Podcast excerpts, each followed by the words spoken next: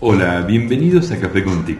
Mi nombre es Domingo Britos y los invito a tomar un café con las tecnologías de la información y la comunicación, abarcando desde lo social hasta lo educativo y pasando por lo gubernamental y empresarial. Este es el programa número 33. Hoy es 8 del 11 del 2020 y hoy día vamos a hablar de la actualidad de las TIC en Latinoamérica y específicamente en Uruguay. Y para ello estamos con una eminencia, un extraordinario profesional que es técnico, docente, profesor, escritor y conferencista. Estamos hablando de profesor Domingo Borba y es un placer contar con tu presencia. Hola Domingo, ¿cómo estás? Nos gustaría que te presentes y nos digas quién eres y que nos hables un poquito de tu trayectoria. Buenos días, buenas tardes, buenas noches, según correspondan. Para mí es un gusto estar compartiendo este espacio denominado Café con TIC. Mi nombre es Domingo Borba, actualmente soy docente, escritor y conferencista. Soy licenciado en educación, magíster en educación especial, técnico en informática y sobre todo trabajo en las temáticas de cómo hacer un uso tecnopedagógico de las herramientas digitales para mejorar los procesos de aprendizaje en los estudiantes. Domingo, cuéntanos en el área TIC cuáles fueron tus inicios y tu trayectoria. Cuéntanos cómo te fuiste acercando a esta área. En el área de las TIC, de las nuevas tecnologías, me inicié desde muy pequeño desde chico siempre me interesaba desarmar juguetes, entender cuál era su lógica, cuál era su mecanismo, de qué forma funcionaban y de qué forma podía hacer nuevas creaciones. En ese contexto fui avanzando en mi educación tanto formal como informal y me di cuenta que sin importar la profesión que eligiera, la tecnología iba a ser una parte fundamental, iba a ser un eje transversal a ella. En eso decidí ser docente de matemática y al comenzar a estudiar la carrera me di cuenta que la programación y la lógica que uno emplea para diseñar distintos robots era lógica completamente matemática. Y ahí me di cuenta que teníamos una grieta, un eje transversal en el cual podíamos trabajar. Luego, estudiando ya la licenciatura en educación, empecé a darme cuenta que las nuevas tecnologías potencian muchos procesos de aprendizaje sin importar el área del conocimiento, por lo cual nuevamente aparecía este concepto de transversalidad en las nuevas tecnologías. Luego, en mi especialización como magíster en educación especial, me di cuenta que para las personas en situación con discapacidad, las tecnologías logran hacer cosas que antes o de otra forma no lograrían hacer, con lo cual se vuelven una herramienta que potencia el desarrollo humano. En ese contexto me he formado también en lo que es el diseño de ambientes virtuales de aprendizaje y siempre he estado interesado en todo lo que se relaciona a cómo hacer que las nuevas tecnologías potencien los aprendizajes y desarrollen habilidades en los estudiantes.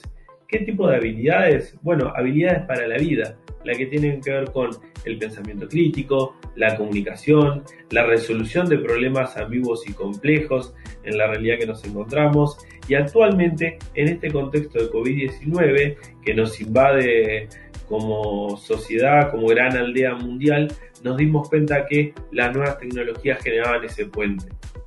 Sí es verdad que podemos discutir de que quizás algunos estudiantes no podían acceder a ella y quizás tuvimos que seguir con un formato papel, yendo a la casa de esos estudiantes, que esos estudiantes tuvieran que venir a las instituciones a buscar fotocopias y demás, pero también es verdad que con muchos otros se lograron muchos aprendizajes y se siguieron potenciando los mismos. De hecho, ahora en el siglo XXI, eh, cerca de los finales de los 90, se empezó a trabajar con un concepto que tiene que ver con el STEM, que es el desarrollo en algunas áreas, que tiene que ver con la ciencia, de eso la S, Science, la T de Technology, la tecnología, la E de Engineer, de ingeniería, la M de Mathematics, que es las matemáticas. Y algunos pueden agregar también el STEAM pensando en eh, las artes. ¿Por qué? Porque al momento de diseñar quizás un videojuego, quizás un robot, estamos también vinculando ciertas áreas de las artes porque ese producto tiene que ser bello, tiene que ser atractivo y además tiene que tener una funcionalidad muy rica. Como verán, estoy hablando de un abanico muy amplio del uso de las nuevas tecnologías. Tenemos lo que es robótica, tenemos lo que es pensamiento computacional, tenemos lo que es programación, tenemos lo que es eh, recursos educativos abiertos, tenemos lo que son programas para generar eh, objetos de aprendizaje, entre otros. Además de estar interesado en el uso de las nuevas tecnologías y cómo aplicarlas a la educación, también me he centrado en lo que es el diseño instruccional de diversos cursos a nivel nacional y a nivel internacional e incluso he realizado algunas publicaciones en conjunto.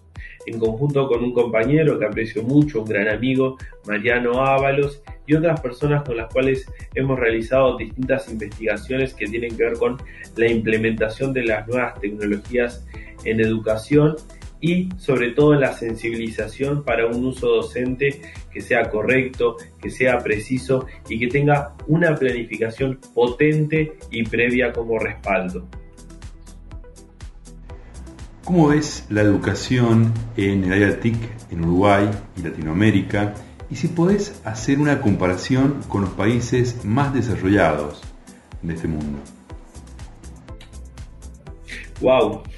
Qué pregunta tan compleja me estás realizando, esto de tener que poder pensar cómo está la educación en cuanto a TIC aquí en Uruguay y qué es lo que sucede en Latinoamérica. Pienso en complejo por la siguiente cuestión. Cuando estamos realizando estas comparaciones, este tipo de análisis, tenemos que también eh, pensar en una reseña histórica y darle contexto a la situación. Los distintos países han pasado por distintas situaciones y actualmente también están en otro momento. No nos olvidemos que tenemos que pensar en lo que son políticas educativas, tenemos que pensar en la parte económica, tenemos que pensar también en lo que tiene que ver con la formación a nivel terciario de nuestros docentes, que sabemos que en formación, que su formación base por lo general no tienen un fuerte pilar en cuanto a lo que son las nuevas tecnologías, con lo cual empiezan a construir una pequeña falencia que después se empieza a traducir en cómo hacen el uso de las mismas en el aula. En Uruguay hemos tenido la ventaja de que la ANEP, que es el organismo regulador mayor, y eh, Plan Ceibal han estado impulsando eh, de forma continua el uso de estos recursos. También se han otorgado distintas figuras de apoyo. Lo que es en educación primaria eh, ha estado en lo que le decimos el maestro MAC, que es el maestro de apoyo Ceibal, que es un maestro que se encarga de trabajar con los estudiantes y con los docentes en el uso y adquisición de nuevas herramientas. Luego hemos tenido la figura llamada dinamizador, que es un maestro que se encarga de poder pensar con el maestro eh, y planificar el diseño de las actividades, no tanto llevarlas a cabo, sino poder eh, empoderar a ese maestro para que pueda trabajarlas con sus estudiantes. En educación media ya tenemos algunos cargos que bueno, que en cuanto a, los estudiantes que tienen un nivel cognitivo eh, más alto, que están en un estadio eh, cognitivo diferente, tenemos eh, distintos roles, algunos que tiene que ver y se denominan asistente encargado de laboratorios digitales, que se encargan de bueno poder administrar, de poder abastecer de todos los recursos. Y después tenemos los docentes eh, orientadores en el uso de las tecnologías, que también está a nivel superior, que son figuras que se encargan de apuntalar, de poder apoyar a ese maestro que quiere incorporar y hacer uso de las herramientas. Eso está pasando a nivel Uruguay. Además de eso, hay un montón de iniciativas que intentan apoyar, que intentan apuntalar lo que es el trabajo con las nuevas tecnologías, como lo son los programas de pensamiento computacional, que hay muchos mentores que se encargan de poder estar apoyando desde allí, se realizan muchas jornadas, hay muchos expertos, hay otras fundaciones como Fundación Telefónica que se encarga de brindar talleres, Fundación Telefónica además de estar en Uruguay está en otras partes del mundo. En cambio, en Latinoamérica, eh, lo que es menos Uruguay, Argentina tuvo en su momento Conectando Igualdades, que ahora está un poco reformándose y reflotándose, pero tiene como muchas pequeñas eh, iniciativas que no terminan de consolidarse en algo potente que realmente trascienda en el tiempo, como lo ha sido la propuesta de Plan Ceibal. En otros países como Paraguay también se ha implementado algo similar para poder entregar un dispositivo a cada uno de los estudiantes, pero sin mayores repercusiones. Eh, es, un tema de, contexto, de ideas y de donde sobre todo se está planificando la educación en cuanto al uso de los recursos económicos con lo que cada Ministerio de Educación cuenta. Si pensamos en hacer una comparación con países eh, con niveles económicos superiores, que, estén más desarrollados, si bien tienen los recursos, si bien tienen los dispositivos, Uruguay igual se sigue posicionando en uno de los países que hace el mejor uso de las nuevas tecnologías.